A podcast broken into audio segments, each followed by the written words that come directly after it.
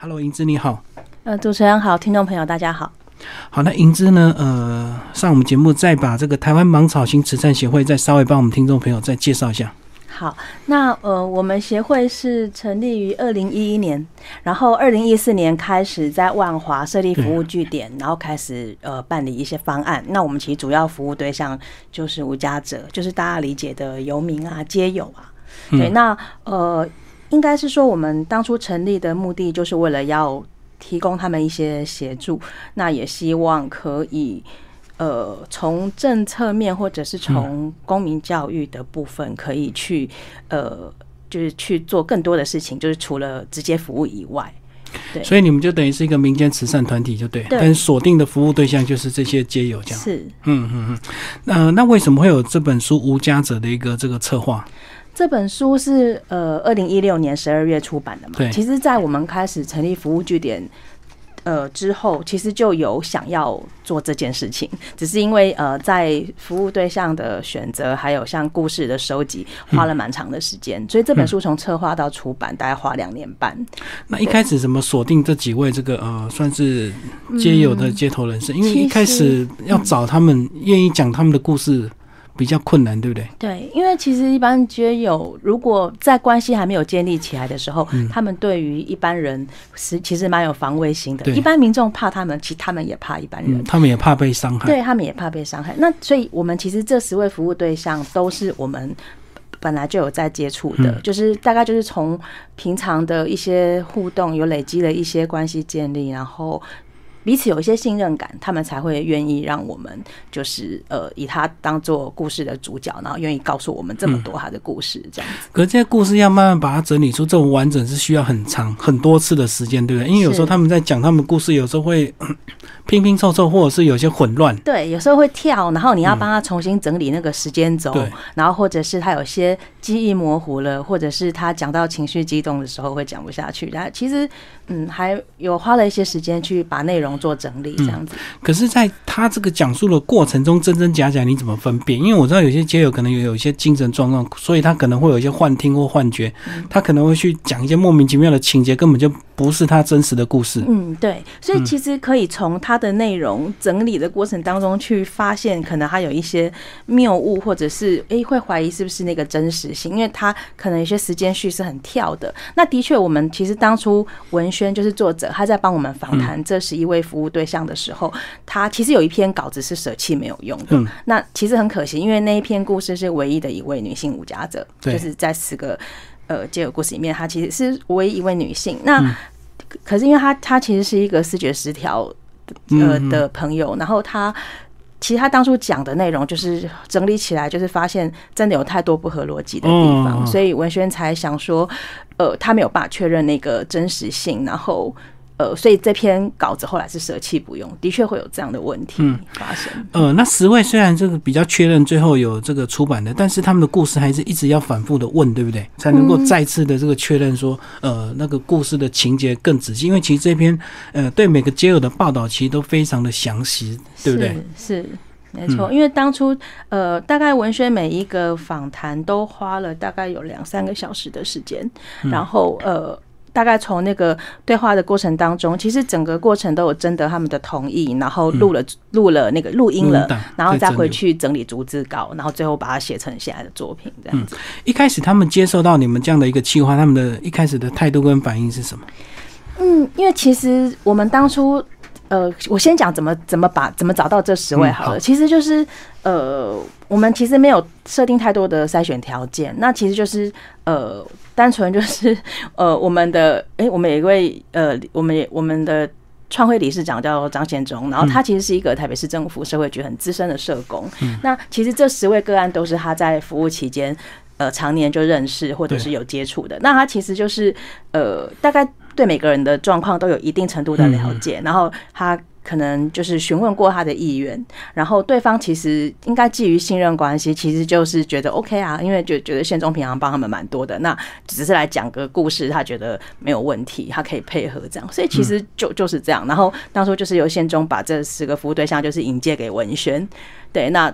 就很自然而然的，就是那文轩的确他在呃做访谈，然后跟做记录的这个过程，他也有他的嗯，他有他独到的地方，就是他很平易近人，然后他不是用一个好像在访问的口气，他就是用闲聊的方式，然后慢慢的就是引导他们越说越多，因为的确有一些一开始人面对陌生人本来就是会不太能够敞开心胸讲很多，但是文轩有他很特别的一个，他他自己有一些经经历，然后他会透过一些自我的分享。然后去引去引导他们，可以讲更多事情，这样子。不过我在相信，应该害羞的或兴奋的各种情绪都有，对不对？因为十种人应该就有十种不同的心境，甚至有些人会觉得啊，我故事啊，播生命为什么要报答我这样子？嗯，对，有的人的确会这么说。嗯，对，他就觉得他的故事，而且他觉得阿斗都是东西西白代际啊，我是没堂后讲哎。嗯，对。可是其实就是。但就是话匣子开了之后，他慢慢的，我觉得不管是高兴的、不高兴的、得意的，或者是失败的，其实讲到后来，他们也会会蛮有感触的。然后其实会越讲越多。所以一开始可能都是在摸索跟这个探索的过程。对，可能从闲聊开始。对，后面才会越讲越精彩，欲罢不能这样子。对对对。嗯嗯嗯。然后在这个访谈记录，你有在旁边吗？访谈记录就是在整个访问的过程。呃，有几位有，可是有几位我不在旁边。嗯嗯嗯。然后你应该在场，你也会感受到他们情绪的变化，对不对？是。当他讲上来之后，就欲罢不能。是。对。那我自己印象比较深刻的是，大概是因为呃，我有在旁边听的呃赵爷爷的故事吧。嗯。就是书里面有一篇叫做《恶的滋味》。嗯。对。那这个故事其实呃。对赵爷爷本身有很丰富的经历啦，就是他他其实是香港那香港人，然后后来来台湾定居。那他的呃之前有很辉煌的的呃人生吧，就是他是水呃香港的水警，然后他也有抓过走私，然后还有对还有很丰富的一些呃社会历练。然后可是到了晚年，然后大概就是呃比较不如意。然后我觉得他的故事比较吸引我的是在他反而是在晚年这一段，就是他后来其实就是。呃，遭遇一些困境，然后来台湾定居之后，其实过得没有很好。后来就是，反正透过社工的协助，申请到低收入户。那因为他曾经在流浪的期间，呃。他大概可能从一些流浪猫身上得到一些安慰、一些陪伴，所以他后来就是当自己状况有稍微改善的时候，他请到申请到低收入户的时候，他其实就开始回头照顾这些流浪猫。那他把他的低收入户的补助很大比例的钱都对都拿 去买猫罐头，然后一直到现在，他还有在。呃，在二八公园附近，就是喂那边的睫毛，嗯，对。然后我大概今年也因为刚好有一个有一个算是一一个民众，他有私讯就写信到蛮好心的粉丝页，就问说他看了这本书，然后看到赵爷爷的故事，然后他因为他也是爱猫人，所以他就很想要赞助他那个罐头，一些罐头。对，后来他就真的寄了两箱到我们这里，然后我也是借由这件事情，就是重新再去探访赵爷爷，然后把那个罐头交给他，然后也让他知道说，其实有人也还蛮支持。他就是在做这件事情，这样，然后，所以，所以他现在就是，就是一直在照顾这些猫狗，对对对。然后当时也是很多人问他说：“你都已经自己都过得不好了，为什么还要把钱花在这样的地方？”他那时候他自己说：“因为他在流浪的时候他饿过，所以他知道饿的滋味。”嗯，好，那他想到猫咪也会这样，他其实就很于心不忍，所以他就是一直在做这样的事情，就是蛮特别的一个人，感同身受。是，嗯，其实他这边他有讲，他以前当水警，还有一些黑幕，对不对？一些 一些黑社会在在岸边等这些偷渡客，一抓到之后就关起来勒索，就对，等于勒索他家乡的那些人。对他其实对他的人生历练很丰富，很像在看香港黑道电影的感觉。嗯嗯嗯，所以他那时候也也看到这个当时的很多大陆客要从跳到澳门再转进到香港，就对。对。那现在呃，喂养这些猫现在也是变他生活非常重要的一个重心，就对。嗯，对，的确是他的生活重心，因为他甚他甚至有说他大概什么时候会不喂呢？就是他两眼一闭腿一伸的时候，这样子。可他这样喂猫，会不会遇到一些市民对他的批评啊？因为你这个流浪狗、流浪猫喂养，它可能就越来越多嘛，就那会不会他也遇到一些？的确，呃，但我觉得他跟其他的爱猫人士一样，就他们当然不是只是喂，像他们也在推动那个流浪猫的节育嘛，嗯对，就是工作，对对对对，所以我觉得通常这两件事是是要双管齐下，没有错。嗯嗯嗯，好，那还有哪一个故事来帮我们介绍？呃，还有像阿星。阿星，呃，他这篇叫做照顾。对，那阿星他算是跟芒草星渊源稍微蛮，就是在这十位里面算是蛮深的，因为他是在这个故事已经完成之后，然后呃，当时我刚刚也只过一面之缘，可是他后来就真的因为生病身体状况变差，嗯然后就。到被社会局转接到芒草新来，有住进我们的自立资源中心，就是我们自己有设二十个自立资源的床位，就是做他们的呃短短暂的一个收容这样子。那阿星他当时，因为他原本的工作是在呃在公园或是在一些街友聚集的地方，他算是在帮。派报公司安排那些举牌派报的人，有点像是小工头，对，嗯像是人人力资源部长这样的概念。那他其实也还呃对这些。他处境比他们没有好多少啦，可是就是因为他的处事比较圆融，沟通技巧还不错，所以他可以在帮派报公司找这些人力的时候去协帮忙协调很多事情，然后让派报公司省力。所以他们后来就是也没有让，因为阿星一开始也是举牌上来的，然后后来他们就是开始委托他去做一个比较是中介的角色。那阿星就变成他不用举牌，他也可以有收入，他的收入大概就是呃，他只要推举一个人。给给派报公司，派报公司就会本来是从那个接友的收入里面扣给他，后来他就说，那如果是这样，因为会侵害到他们的权益，那就不要收。那后来是那个老板娘是另外给另外给另外一个给他一百块，就是你只要找帮我找到一个人，我就给你一百。那他就靠这样的方式，就是找到蛮多人的这样。可在这边你有讲到，他这样也是会会影响到一些其他人的利益，对不对？因为等于是他去当了别人的这个呃中介，然后本来那个 中介人头的这些可能黑道或一些小混混就会找他麻烦，这样。的确是啦，不不过其实因为我觉得他们像像其实街友圈里面他们在互通一些讯息，其实蛮靠人脉或者是一些人际关系的。那他其实，在公园里面，因为我想相较于那些可能是帮派或者是其他的人。街友对他的信任感还是比较足够的，因为毕竟大家是相同处境，嗯然后他也不会从他们身上去占便宜。那我觉得其实人跟人互动就还蛮能够感觉到这些，所以其实很多的街友都还是会比较信任他，然后愿意接受他的安排。那当然有一些利益冲突的事情，那个阿星他嗯他。他倒是，他应该是自由他可以去处理的一个方式啦。嗯，对不过他走走走到巷子，算是处境算是有稍微好一点，就对，因为街友圈又受到一定的这个尊敬，然后又有点这个影响力，这样。他其实呃最好过的时候，他自己跟我们说，他那时候靠着这样介绍一个一百块这样，他大概一个月可以有将近三万块的收入。嗯嗯，对，所以他其实当时的生活也还不错，他可以不用流浪。可是因为他当时他希望他还是都睡在公园，因为他希望第一时间提醒几个爱喝酒的或者是会睡过头的，然后提醒他们记得去上工。我怕他答应了别人。对，因为他答应了，然后那个人没去，他自己也对老板交代不过去，所以他大概就是会在公园里面，就是因为这些运作，他就还是睡。那后来是因为身体状况真的变差了，他就是有一点点小中风的状况，后来到芒草星这边来。不过在一开始这个他前面的那一些端，呃，算是也是不是那么愉快，对不对？因为他也曾经入监嘛，对不对？然后他对，嗯呃，这一段其实那时候，呃，我们有他那时候我们在。呃，就是书刚推的那一年，我们有也有去上过一些广播节目。他在节目里面，他就本来我们有过一次我带他去，他他自己有有讲到他呃婚姻不顺遂，对，跟他早年因为冲动犯了一个犯了一个伤害案件这样的事情，那那个事情直接导致他的婚姻破裂。那他讲到这件事情的时候，他当时有一度哽咽，讲不下去。那可能对他来说还是很痛啦，就是那个过程。那他的确他也说过，其实当时的作为就是。在当下，就是整个血气上冲，然后他做了一个这样的选择。对，嗯那如果再给他选一次，他可能就不会这么傻。对我觉得，其实他他那时候会愿意去讲这些，还有跟我们说，当然就是更笑呆啊。可是就是他觉得至少可以提醒年轻人，就是说在做选择的时候多想一想。所以看到他们这么多故事，他们好像人生都有一些转折点，对不对？才会导致他们从这个可能很好，一直到这个衰败，最后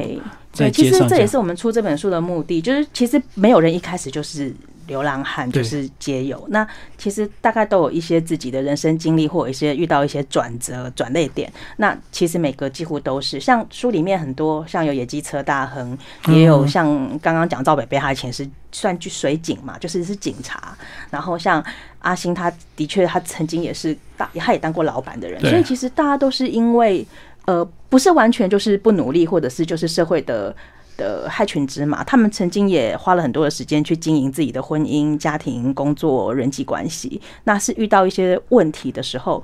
他当时可能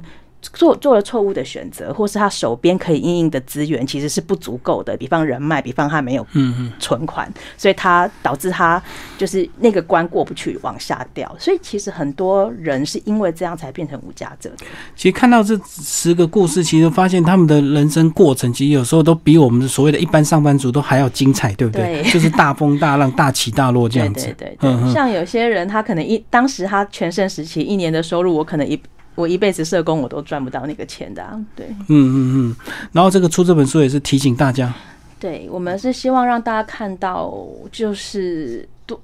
更多是真实的一个人的样貌，而不是只是哦，就是看到他现在在街头睡觉，然后就觉得啊，他他一定就是看到他现在的状态，就开始去想象他有多么不堪，然后很多的负面标签贴在他身上。那我们其实是希望去撕掉这些标签，让人家看见他原本的样子。对，就是让，其实简单讲，就是让每个人还原成他原本的样子，而不是因为他现在的处境就被大家觉得你一定就是如何如何如何的不堪，所以你才现在是这个状态。所以我们对他们都会有一些刻板印象、刻板的负面印象，就对对。对，嗯其实不止街有很多社会比较是底层的，可能贫困者，我觉得大家也都面临这样的污名。像很多人会觉得，呃穷人大概就是因为你不够努力，对，但其实并不是，并不全然是这样子。嗯嗯，因为不努力，所以造成这个下场，所以等于活该这样子。对，就是会直接的连结，就是你现在你老了，老了这么惨，一定就是你年轻时候不努力，但是其实不是，很多人年轻的时候其实是很风光的，那只是遇到了一些事情这样子。嗯嗯，对。里面还有个什么强哥也是很精彩哦，还曾经、强哥现在应该算是跟我们的关系还蛮深的一位，就是故事的主人翁，因为他。呃，对他年轻的时候的确有做过所谓的军监啦，嗯然后就是逃兵啊，对，一直逃兵。他因为逃兵才去做军监，然后那时候在警备总部，然后呃，还因为就是他当时算高中学历，所以算是听说读写都还可以，所以那时候他有被赋予特殊任务。对，书里面有提到，就是还要去去监听他们会客，然后做记录给给军方。就是当那个时代背景有一些这样的的要求，然后他当时就是。他的状态就不得不配合，所以他其实呃有很丰富的 就是在监狱里面的经验。然后其实呃他后来从监狱出来之后，当然在万华呃也是。也曾经风光，他也曾经就是找到一些资源，然后他到大陆去做玉的生意，然后也是那种年收入上百万、上千万这样的状态。那后来也是因为跟合伙人，就是被合伙人骗侵吞了，对，被侵吞了，所以他也是就是又又又往下掉，然后之后就是真的很难再再翻身，就是一无所有的状态。不过他其他其实是一个呃生命韧性很强的人，然后虽然他的年纪不小了，但是他的学习的能力非常好。那他其实。后来也是在就是县中的这个县中的鼓励下，他后来开始在芒草星，我们开始推一个新的专案，叫做街呃街游导览，就是培训无家者当导览员的这个计划，他也是毅然而然就是参加，然后参加之后表现的也都非常好。然后他为了要做好这件事，他自己也去找了很多的补充资料，然后他自己也会呃去收集，然后他他学会用 Google，然后学会一些网络的东西，然后甚至他也会很认真的跟我们。说他觉得他想要印名片，他希望呃来听过他导览的人会记得他，然后会帮他推广。对，所以他其实他在做一件事的时候，他的态度是非常认真，而且他很有执行力。但他到现在一直都还在做导览这样子。哦，所以这个计划一直在推动，就目前还在推动。有固定时间吗？呃，我们现在会让每个月会让每个导览员至少一。呃，一个月有两场的固定导览，然后大概就是在假日让一般的散客可以报名。那除此之外，就是团体的游客，只要五人成团，就是你们的时间预约报名，对导览员可以，那就是直接就可以就可以成立那个订单。所以其实目前这个计划一直都还在持续中。那就透过你们芒草星的网站去报名就对。我们街友有一个官网，有个粉丝专业，然后呃，其实官网那边就直接可以填预约表单。那其实出版这本书，这个呃，除了这个他们的生活经验，可以带给很多我们的一些醒思啊。那我相信你你们的目的也是希望能够帮助他们。那这十位有没有他们那人生的处境是越来越好，往好的方向去走了？除了刚刚我们介绍这个，对强哥应该就算是还不错的。我觉得王子第一篇的，就是第一篇王子的这个主人翁，他的确也是在他在流浪的过程当中，他呃。认识了一个伴侣哦，对对对，一样是在街头，然后他就就照顾他，然后他们两个现在就是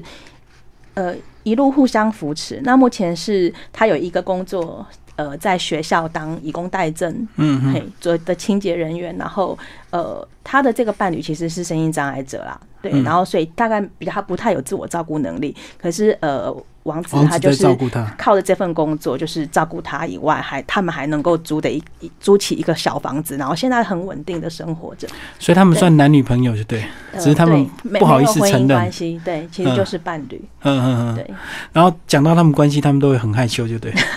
对，其实就是同进同出，就是像我每次去找王子，然后那位小姐就会在旁边陪在旁边。哦，就是也还蛮难得，就是其实两个都还也不是很富裕的生活，但其实就是互相扶持。哦，这这种状况比较特别哦，能够在见街友情找到这个彼此能够互相扶持的一个伴侣，这样。对，因为毕竟你街友应该还是比较少嘛。你街友比较少，而且很多大概会会蛮就是在街头上他们会处于比较弱势，然后常常也会有一些人身安全的疑虑。嗯，那遇到一个能够遇到一个真正愿意照顾他，而且不是只是图他的，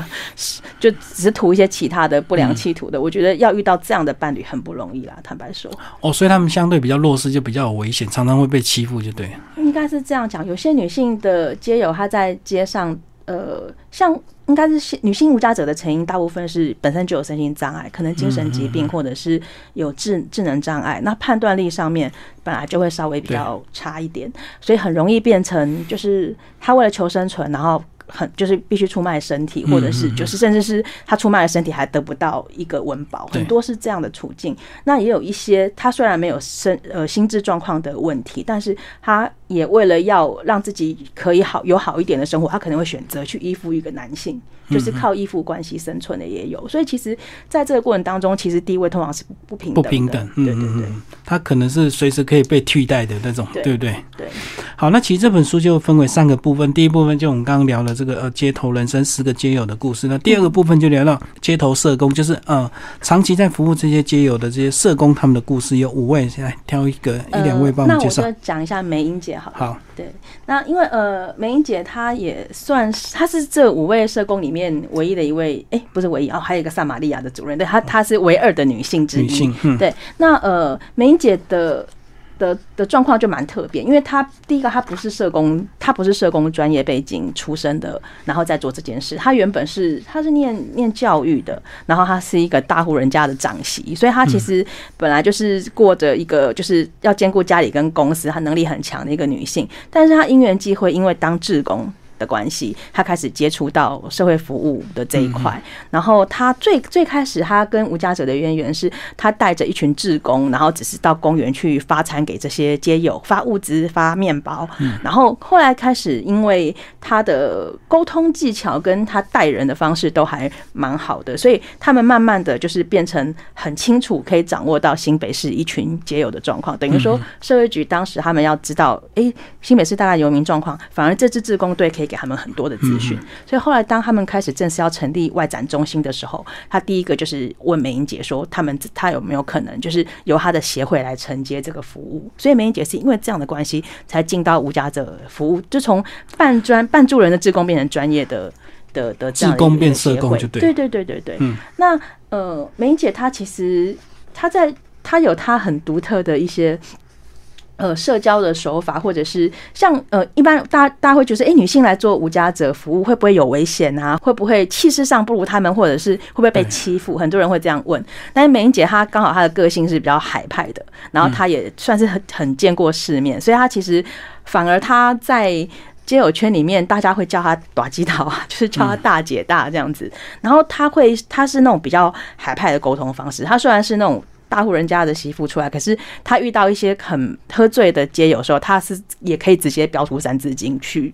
去去制衡他的，他是有一个这样的特性，对，跟一般的女性社工就会有很大的不一样。对，那梅英姐她其她其实她也很柔软，就是她她在面对她在面对一个需要帮助的对象的时候，她其实就是会想，因为她其实因为不是社工，她反而不会被局限。比方，哎、欸，社工该做的其实就是哪些，或者是社会资源有的就是这些，其他我不能给你。她不是，她就会觉得，既然你相信我，然后我有帮你的机会，所以她就会想方设法的去。对，去协助他，甚至协助他的家属。嗯嗯，所以他其实不一样。对他其实是用他很用心的再去，真的希望每个人可以站起来。所以他投入的资源跟他放进去的感情，其实就是会完全，他会会比一般那种专业社工的那个那个可以投入的其实是更多的。嗯哼，所以在书里有讲到，他回不去了，他的气质已经回不去，要靠 汽水。他就在开玩笑说，他以前是那个要穿着礼服上台颁奖的那种职工，可是自从做了游民服务之后，他就是嗯，跟他们平起平坐，就是他找找不回那个气质，他就开玩笑这么说。哦，就无形中把他们那些文化跟特色就融入了，就对。对对对，嗯，那他的。讲话的语气、动作也会融合他的，就会符合他们的味道，就比较容易接近气魄，对，很浑然天成的气魄这样子。所以这也是为了照顾街友额外的这个。对，然后梅英姐其实她到现在也都还在这个这个圈子里面服务嘛，因为她在新北市现在也在承接那个新北市的一个中途之家，在林口的关照员，然后把它打理的很像一个街友的。家对，就是提供服务以外，提供专业服务，也提供一个家的照顾。嗯，那另外下一篇这个全台唯一的女性街友协会也要帮他们稍微介绍一下，在台中嘛哈。对，这个是萨马台中的萨马利亚妇女关怀协会。那他们的确在台湾的有名无家者领域算是很重要的一个存在，因为他们是台湾目前最早一个，也是唯一一个专门收女性专收无家者的一个收容单位。对，那呃。他们是有呃天主教背景的，然后最早是由菲律宾籍的修女来台湾，然后就是承接了台中市政府的委托，然后做了这样子的一个收容据点，而且还呃他们还有扩张到第二个据点，那呃。就是只收女性，那你通常我们刚刚前面有讲到，因为女性的问题其实是多重又复杂的。嗯，很多男性街友，你可能想办法让他给他有一些工作机会，然后他有些很快就可以呃离开，就是脱离街头，或者是他如果有有协助到去做。呃，物质滥用的戒治，比方戒酒或戒戒药瘾，那通常他可能能够回去的几率也是大。但是女性无家者通常到街头，刚刚讲了很多原本就有身心障碍的问题，比较复杂。对，甚至有一些是家暴家暴的受害人，他隐姓埋名的跑出来，他根本不想回归社会，他原本就是有一个不想回去的这样子的一个心态，所以其实那个在辅导上通常难度是会加倍的。嗯，对。那萨玛利亚他们其实就非常的不容易，因为他们其实面临到的这些姐妹就是。很多的确都是要花更多的力气。可能要从医疗的部分，就是要先去。你大家可以想象，你光让一个没有病逝感的精神疾病的个案去就医，那其实就非常的困难，就变成他们这些更不愿意被协助，就对。对，然后女性有一些她在街头久了，她对人的防卫也是很强的。然后通常就是她如果又有一些精神或是智能方面的障碍，其实光是在沟通或者是在认知上面，其实就是在处理上其实是。加倍困难的那萨玛利亚，他们其实就是在生活生活照顾之余，他们还想办法去开发了很多的工工作的机会。很多的妇女其实是没有办法回到就业市场，但是他们会去结合一些非正式的就业管道，比方他们可以，他们就是会在社区里面帮他找一些。短时间可能一天只要去洗三小时，去洗碗三个小时，就是他们想办法去结合像这样的比较是部分工时的工作机会，然后让妇女还是可以靠着自己的劳力可以。我觉得他们比较没有办法做正职的工作，其实真的很困难。嗯嗯，对。那然后另外他们也有呃想办法去开发一些新的课程，然后就是让他们可以在。呃，一些可能技能上面有一些补充，然后甚至像他们也开，我知道他们也有开过，就是像英文或电脑这样的课程，就是希望这些妇女他们在要回归社会，可还是有一个，还有还是有个距离，然后他们就是想办法，不一定是技能，可能就是像甚至是教基基本的电脑操作，甚至怎么使用智慧型手机，嗯，对，就是这样，让他们可以在。在呃跟社会上重新接轨的时候，那个障碍可以降低，这样子，嗯嗯，花了很多心力。那这本书的第三个部分就讲到一些街头工作，来帮我们介绍一下，他们好像呃做的工作都并不是那么的好好，对不对？对，其实应该是说大部分工资又很低的，对，就是零工。我们简单讲就是，可能这劳力密集度很高，但是报酬率相当低的一些工作。那最多的大概就是像举牌，举牌大概有七八成的举牌者都是皆有或有名，对。然后另外就是像出工工地的出工杂工就对，这个就是更挑人，因为他要体力好，对，要年轻状况可以要年轻，对，然后风险又高，因为像一般工地的零工基本上都是没有劳健保的，嗯，那你万一因工受伤，那个都是算自己自己想办法，自己要去想办法，嗯。然后另外就是像出正头。就是像庙会或者是像那种婚丧喜庆，呃，去当个走路工有一些收入这样子。嗯对，然后另外的稍微比较能够进到正式工作的话，大概就是透过社工这边帮他媒合就业，然后他的状况，他的可能人际互动或他的。就业的一些 sense，或是他的一些能力算基本具备的话，他可能还有几率可以进到像清洁工，呃，就是月薪固定的清洁，或者是像呃保全这样的工作。他们进入职场的难度跟所谓的更生人进入职场会有哪一些不同的困难度？其实基本上没有太大的区隔，因为哦坦白说，在无家者里面，更生人的比例相当很高，就对。对对对，嗯那通常呃，如果是更生人的话，我觉得他们在就业上面遇到的障碍，第一个大概就是缺少一些家庭支持啦，嗯就是没有家里。的人可以帮，有些是被家里排拒的。那找工作通常也不是那么容易，要一段时间。那这段时间如果没有家人的援助，其实很多人会很辛苦。回头啊，呃，对，很容易就是因为迫于经济，还有再嗯走回头路对嘛，所以这时候他们需要的一些支持就蛮重要。那我觉得大概硬要讲说，大概有更生人身份，这个会对他们造成什么样就业上的障碍？我自己想到的比较是，像有一些保全工作，他们就不能做，很多保全。要也没前科要良民证对他。要有良民证，嗯然后所以他如果有些像伤害、偷窃，他就是很难再进到这样的领域。然后还有一些街友，他虽然不是这样的前科，但是他有可能在流浪期间，因为呃很困难，经济上很困难，然后他曾经有卖过身份证，或者是把他的邮局、银行的户头曾经给人蛇集团拿去用，对，那他就会很惨，因为那个通常，对他可能拿到个三五千这种蝇头小利，但是他最后要面临的是一连串的法律的责任。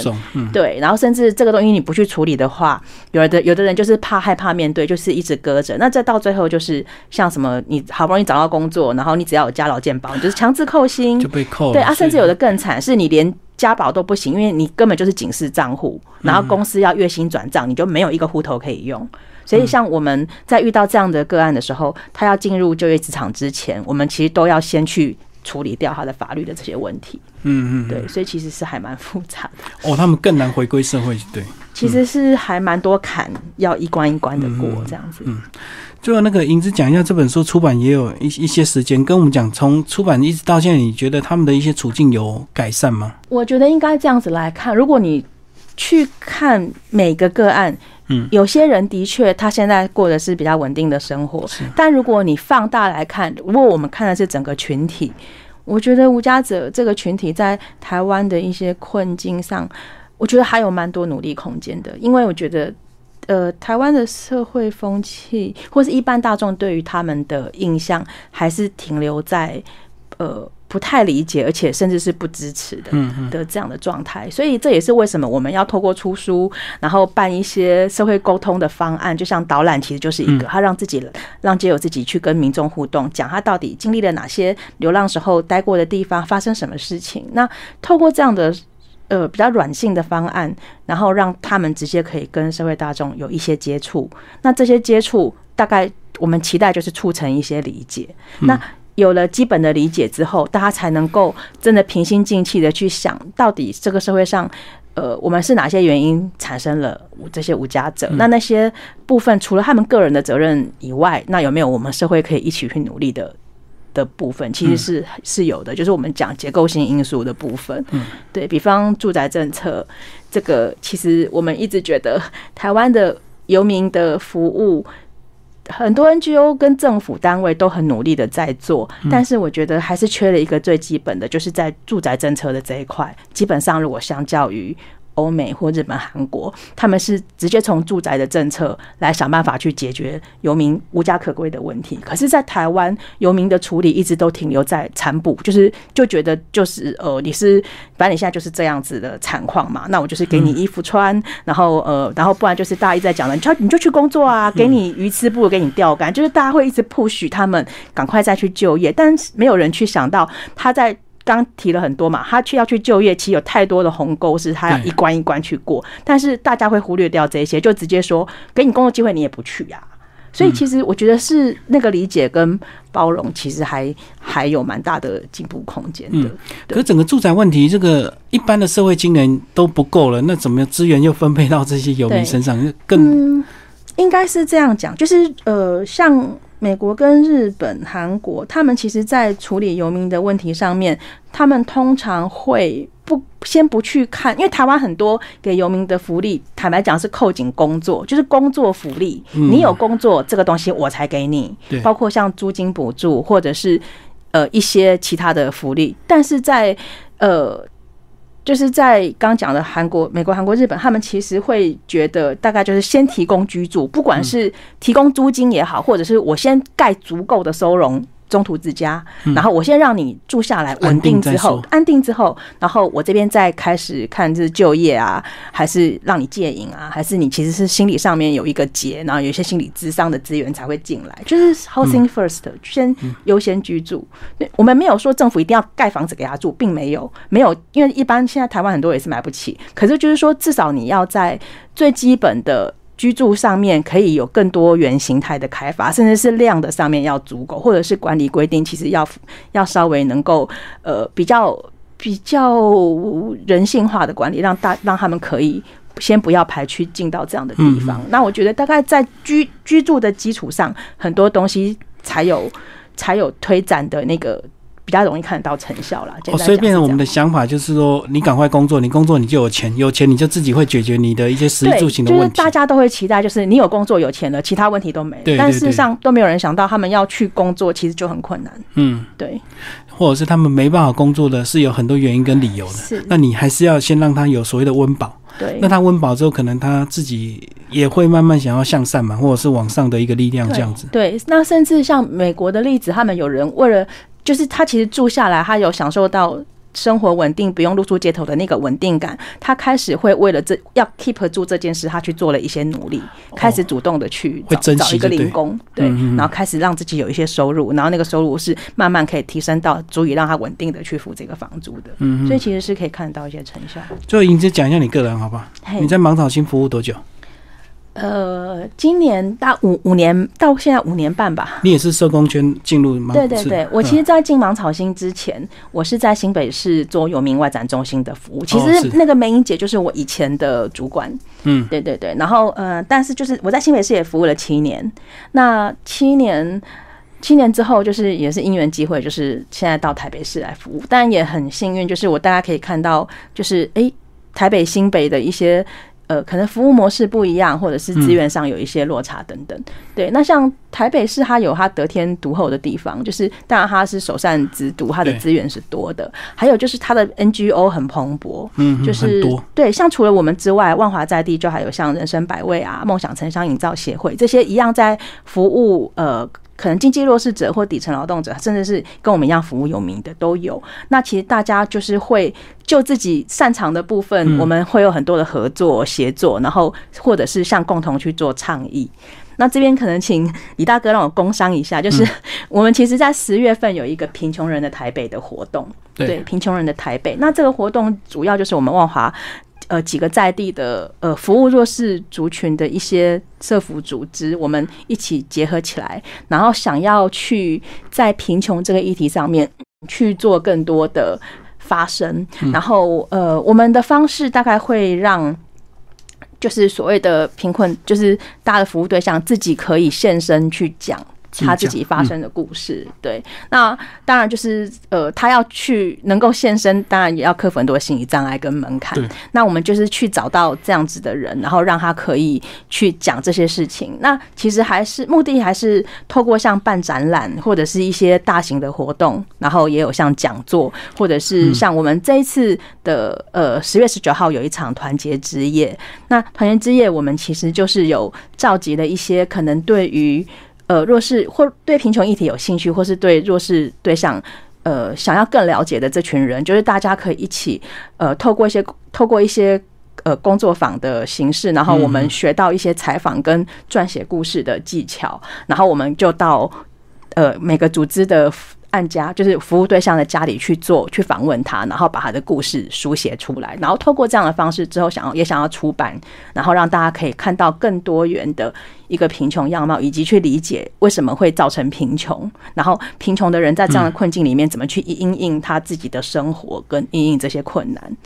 所以是一系列的活动，一系列的活动，整个十月这样。对，从十月五号到十一月三号，然后这一整个区间，那呃。展览是大概在呃十月中开始会在剥皮寮有展览，那其实讯息蛮多的。那大家其实可以在脸书上面直接输入关键字，就“贫穷人的台北”，然后就可以看到我们整个活动的系系列的一些介绍。有另外再成立一个粉砖吗？有。对，有一个贫穷人台北的粉丝专业，就大家可以上去，资讯很丰富，就是还有有展览，然后也有活动，也有大型的讲座等等。所以最终的目的就是让我们这个一般的市民更理解他们，然后大家互相包容。呃，互相包容以外，我觉得